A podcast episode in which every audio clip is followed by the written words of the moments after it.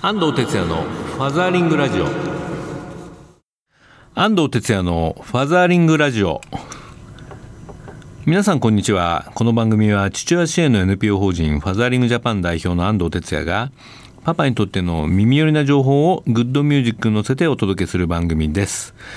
はい。今週も始まりましたファザーリングラジオですけれどもいよいよ10月にね突入ということで皆さんねいかがお過ごしでしょうか。ね、まあ、10月も本当に秋本番っていう感じになってきましたけれども、えー、結構ねお休みもあるんですがね僕はなんか手帳を見ると、えー、もう仕事ばっかり入ってる状況になってますね。いろんなとこ行きますね。また今年もあ今月もね広島ね静岡ね新潟佐賀、まあ、この辺のね皆さん鳥取も行きますね、えー、北海道網走も行きますね。お会いしたいと思います。皆さんね、えー、待っててください。ファザリングラジオではツイッターも受付中です。ご利用の方はね、ハッシュタグ、シャープ84に FM をつけてつぶやいてください。えー、10月のね、あの、子供とのいろんな計画も教えてもらえたらというふうに思っています。えー、ファザリングラジオ、それでは今週も30分間よろしくお願いします。この番組は少子化問題の解決を目指す一般財団法人ワンモアベイビー応援団の提供でお送りいたします。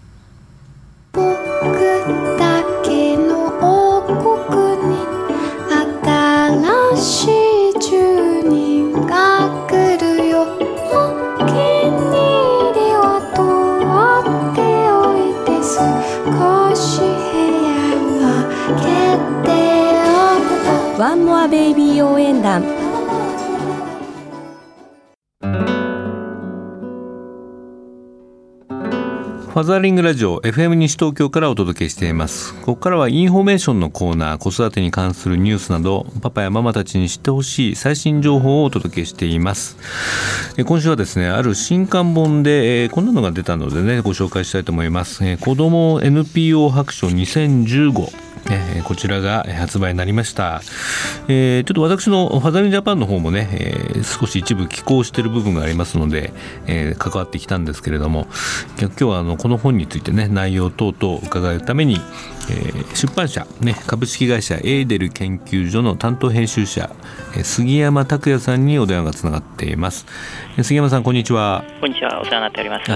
えー、この本でお世話になりました。ありがとうございました。はいとんでもございません、はい、ありがとうございます、はい、えっ、ー、とこの本のまあき、えー、出版まあ企画の狙いをちょっと教えていただきたいんですが。はい、こちらはですね、日本においてまず NPO が各地にでき始めてから15年以上経つんですけれども、はい、その中には子どもに関わる NPO 団体がたくさんありまして、うん、例えばその安藤さんの主催されていますファザーリングジャパンさんもその中の一つだと思いますが、はいうん、ファザーリングジャパンさんは父親を支援する活動をされていますが、はい、それもつまりはあの子どもの育ちを支える活動だと言えると思います、うん、こうした NPO 団体の数は今現在2万から3万あると言われているんですけれども、その分野や違いがですね、うん、ありまして子どもに関わる NPO がまとまったりつながったりすることはなかなかありませんでした、はい、そこであの子どもが関わる NPO 団体がつながる場や、うん、ネットワークの提供を目的としてこの本は企画されました、なるほど、ね、この本はですね、うん、全国の NPO 団体が活動するそれぞれの領域を整理して解説しました、はい、父親支援などの保育、療育の領域や、うん、学童保育、フリースクールなどの11の領域に分けて、それぞれの領域から優れた取り組み実践を掘り起こしました、はい、この本を読んでいただいた実践者たちが連絡を取り合ったりして、交流などが生まれることを期待しているんですけれども、そしてあとあのお互いの実践の良い点を学び子どもに関わる現状を変えて、はい、NPO 団体が相互に高め合っていける本となっています、うんうん、そうですね、はい。僕もあの NPO でもう9年ぐらい活躍活動してますけれども、はい、やっぱりこうやればやるほどなんていうかこう違う課題も出てきてあそれはちょっとうちの団体じゃフォローできないからどっかと連携してやりたいなってこと結構あるんですよね。はい、はい、その時にまあいろいろインターネットで調べてつながることもあるんですけれども、はい、まあ、もっと多分多くの多様なあの団体があるんだろうなって思ってたんで、はい、この本はね非常にこれからあの NPO の活動ってプラスになるなと思いましたね。はいざいます。まあ、やはりあの読者としてはその NPO の方々やその支援者の方々がということになりますね。そうですね。あとやはりまあのまずこの本の資料的な価値というのがうん。とても高いと思いますので、うん。研究者とかあと全国各地の図書館、うん。あと NPO 機関の行政などの関係機関にも置いてほしいと思っていますね。なるほどね。でもやはりあの子供の子供に関わる NPO 団体の関係者、実践者にこそ読んでもらいたいと思っています。うん。そうですね。はいまああのでもいろいろ子供を取り巻くね問題っていうのがあるしなんかはい子供の 支援に関する NPO が増えてるっていうのは逆にどうなのかなってはい本当はね問題なければ実は NPO は増えないんですけれども、まあ、やっぱり最近いろんな問題があって、まあ、僕ら今回のこの本ではねあの発達障害の、ね、子供のいるお子さんのいるその、まあ、家庭の支援について、まあ、はい特に父親支援について書かせていただいたんですけどもね、まあ、やっぱりいろんなこう新しい、まあ、古いテーマ新しいテーマいろいろあるんですけどもね。うん。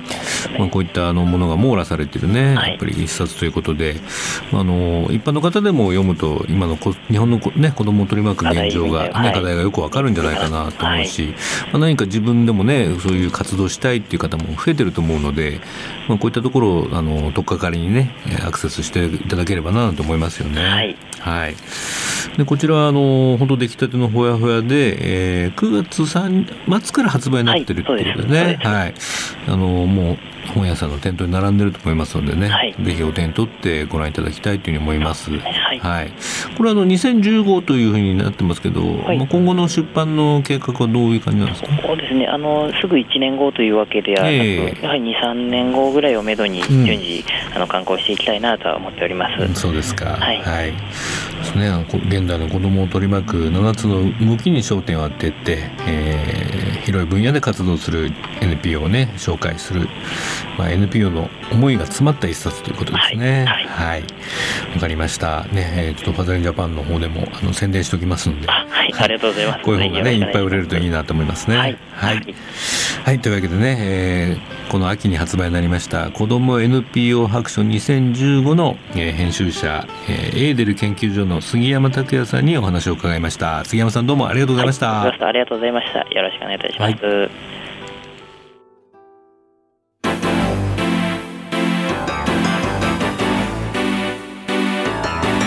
ファザーリングラジオ FM 西東京からお届けしています。ここからはソーシャルカフェのコーナー。日本には社会的な課題がいろいろありますがそれを何とかしたい社会を変えたいという思いを持ってソーシャルな活動を実践する方をゲストにお呼びするコーナーです、えー今日のゲストはね北海道にお電話がつながっています。NPO 法人子どもサポートフラの代表の寺岡優子さんです寺岡さんこんにちはこんにちは。はい、えー先月ね僕もちょっと富良野にお邪魔しまして、はい。えーお世話になりました、こちらこそありがとうございました。えー今日も中富良野ですか、はい、今日も中富良野です。はい。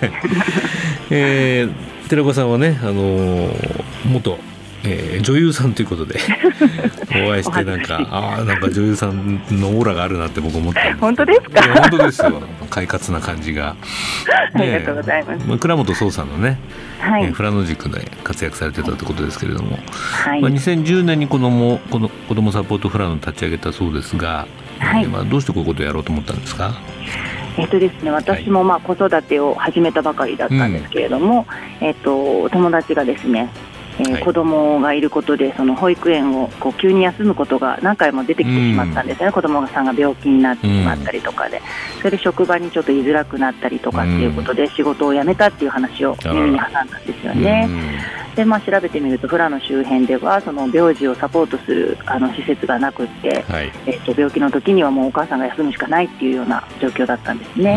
うん。それでまあ病児のサポートが必要だなっていうことで、まあ、あの始めたというか、うん。周りのママたちに声をかけて、うん。えー、と病児も保育をしようっていうことで、うん。はい、お母さんたちに声をかけて始めたのがきっかけです。あはい、じゃあそのコミュニティの中から始まったという感じなんですね。そうですね、はい。うん。でも結構あの他人にまあ子供預けるってねいろいろ信頼関係がすごく重要だと思いますけども、本当にそうですね。あの利用者は今どんな感じなんですか、そうですね、あのうん。富良野地域全域でやってるんですけれども、うん。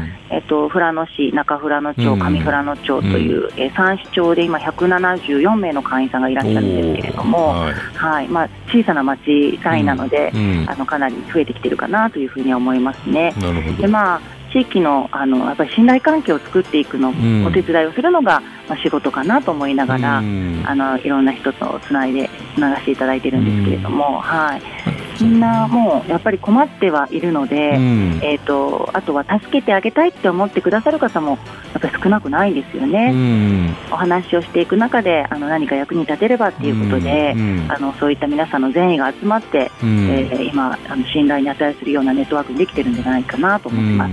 うんなるほどね、はい。まああのまあ、僕らファザーリンジャパンパパのあの団体なんですけどね、はい、あのそっちのパパたちはどうですか？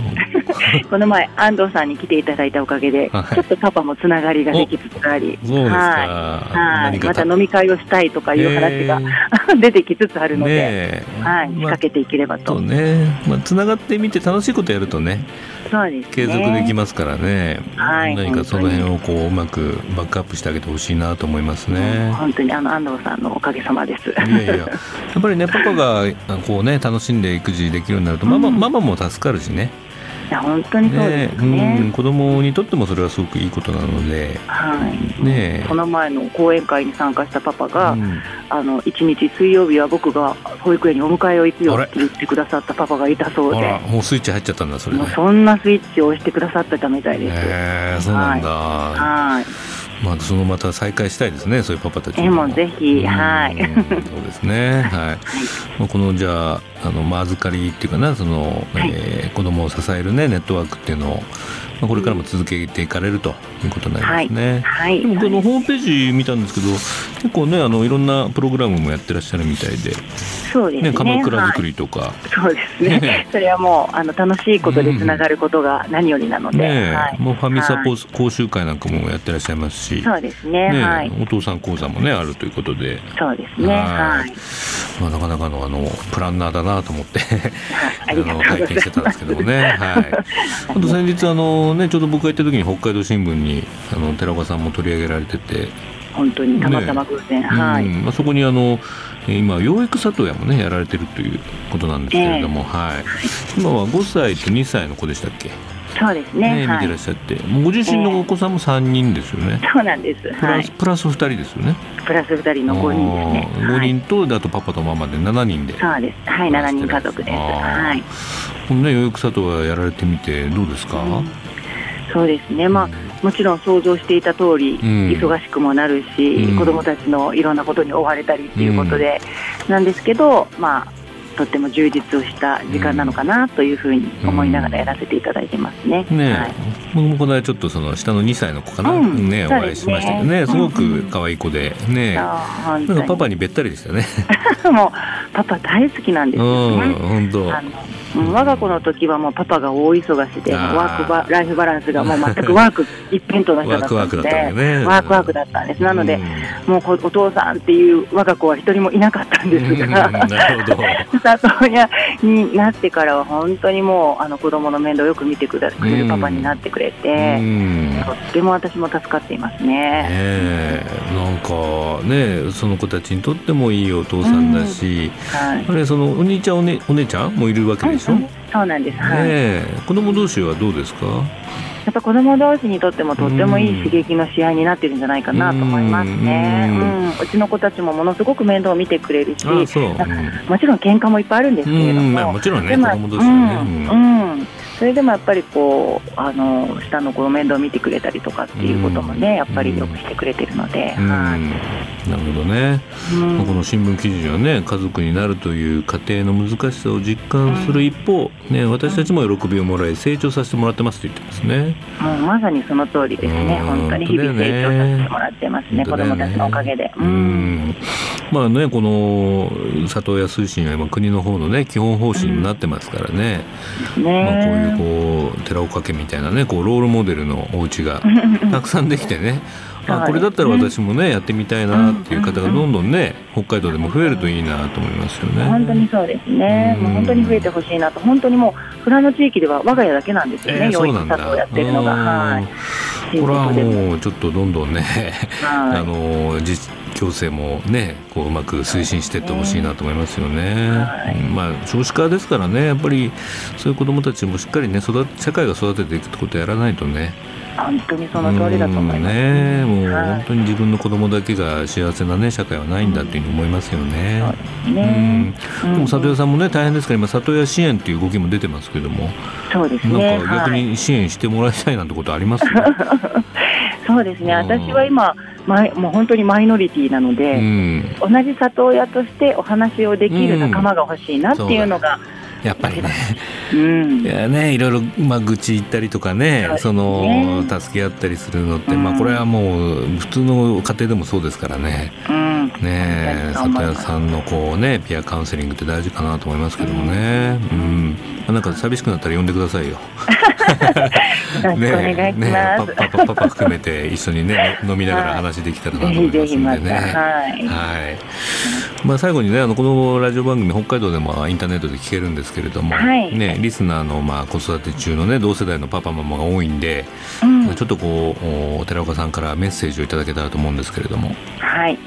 そうですね。あの子育てって本当に大変なことももちろん多いんですけれども、うん。さっき言ってたみたいに自分たちが成長させてもらえる本当に私にとっては貴重な機会をいただいてるなと思ってるんですよね、それにこう未来を作っていくもう最高の人材育成をさせてもらってるとも思ってるので、はい。あのみんなお父さんお母さんたち誇りを持って毎日子育てをこう充実させていただけたら嬉しいなと思いますね。ね。そのまあ、はい。プライドが大事だよね。何やるんでもね。本当にそうですね。ねまあ大変じゃない育児じゃないんだけどね。うんうんうん、なんかそのまさに人材育成というね重要な仕事、まあ、ミッションだよねそれをやってる、うんやってるんだというこうプライドさえあればねうんもうなんかねその辛さも飛ぶんじゃないかなと思うんだよね。乗り越えていけますうよね。んまあとかくね母親はまあ割とモテたりするんだけどね おお父さんたちもね、まあ、まあお母さんもまああの負荷がかかりすぎるとちょっと泣いちゃうんだけどね。うん、うん、そうですね。あのお父さんがあの育児することでねお母さんにも余裕ができてこのプライドが生まれたりとか、ね、お父さんもこうやりやり続けることでね、うんあの寺岡パパみたいにね変身する場合もあると思うので、非常にこれはねまさに子供の力はすごいなと思いますね。いや本当ですね。うんそうですかね。じゃあまた機会があったらね富良野に寄らせてもらいたいと思いますんで。ぜひお越しください。またいろいろあのネタを仕込んどいてくださいよ。お待ちしてます。ははい、ね、今日はありがとうございましたね。い、どうもありがとうございました。今日の、えーソーシャルカフェゲストは、えー、子どもサポートフラの代表の、えー寺岡優子さんにお話を伺いましたどうもありがとうございましたありがとうございました。はい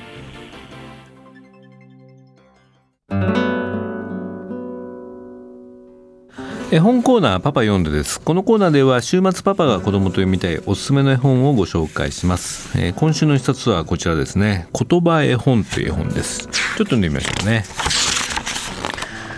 起きる起こす。開ける。おはよう。こする。降りる。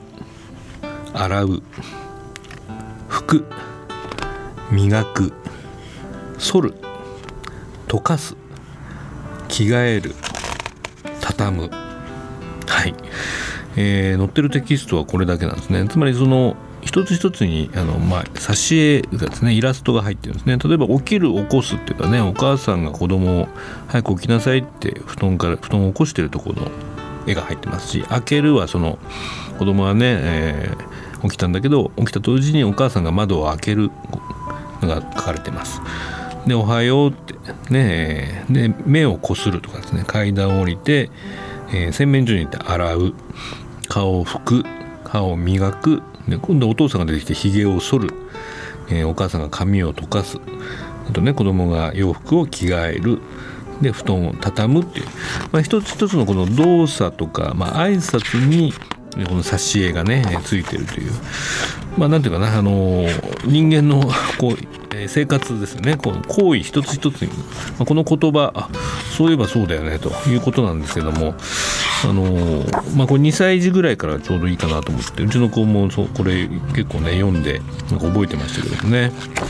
うんまあ、その一つ一つの人間の営みっていうのがね、まあ、最近省かれたりね、えーまあ挨拶がされなかったりするんでなんかこう基本の木だなっていうね見てて読んでてねすごく思いました、まあ後ろの方にはね持ち上げるとかねくすぐるとか、えー、抱くとかお父さんとね子供がこう戯れてる、えー、シーンもありますしなんかあんまりやりすぎるとね叱るお母さんが叱るってお父さんと子供がしょげるとかしょげるなんて言葉ね非常にねユニークで面白いなと思いますね。はい、え、本ナビにもねこんなレビューが来ていました。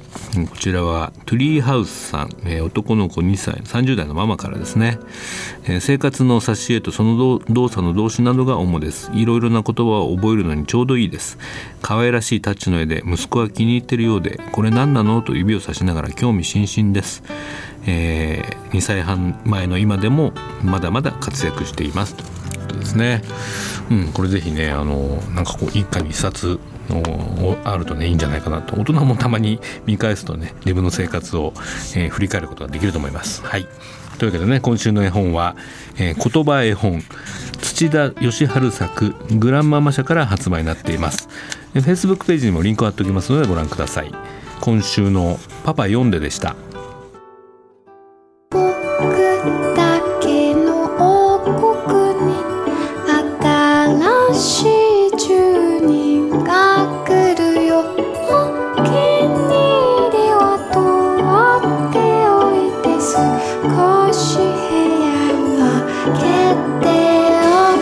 ワンモアベイビー応援団。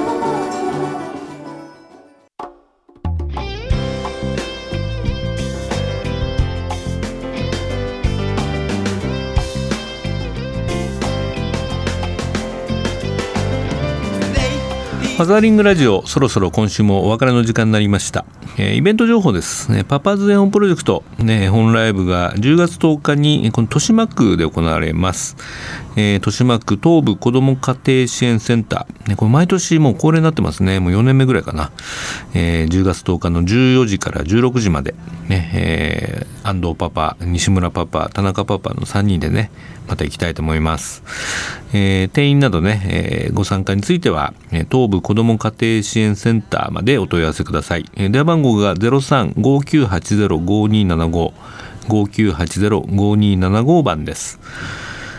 ファザリングラジオではリスナーの皆さんからのメッセージもお待ちしております。FM 西東京のホームページからリクエストメッセージのバナーをクリックして必要事項を入力して送信ください。E メールをご利用の方はメールアドレス egao 笑顔数字で84に west-tokyo.co.jp です。えー、ね、ご機嫌なロックナンバーのリクエストもお待ちしてますのでね、ぜひお寄せください。えー、番組の Facebook ページもありますので、いいねして、えー、ご覧になってみてください。えー、それではファザーリングラジオ10月1回目の放送は以上です。えー、お相手は安藤哲也でした。パパの皆さん、また来週まで keep on fathering。バイバイ。この番組は少子化問題の解決を目指す一般財団法人ワンモアベイビー応援団の提供でお送りいたしました。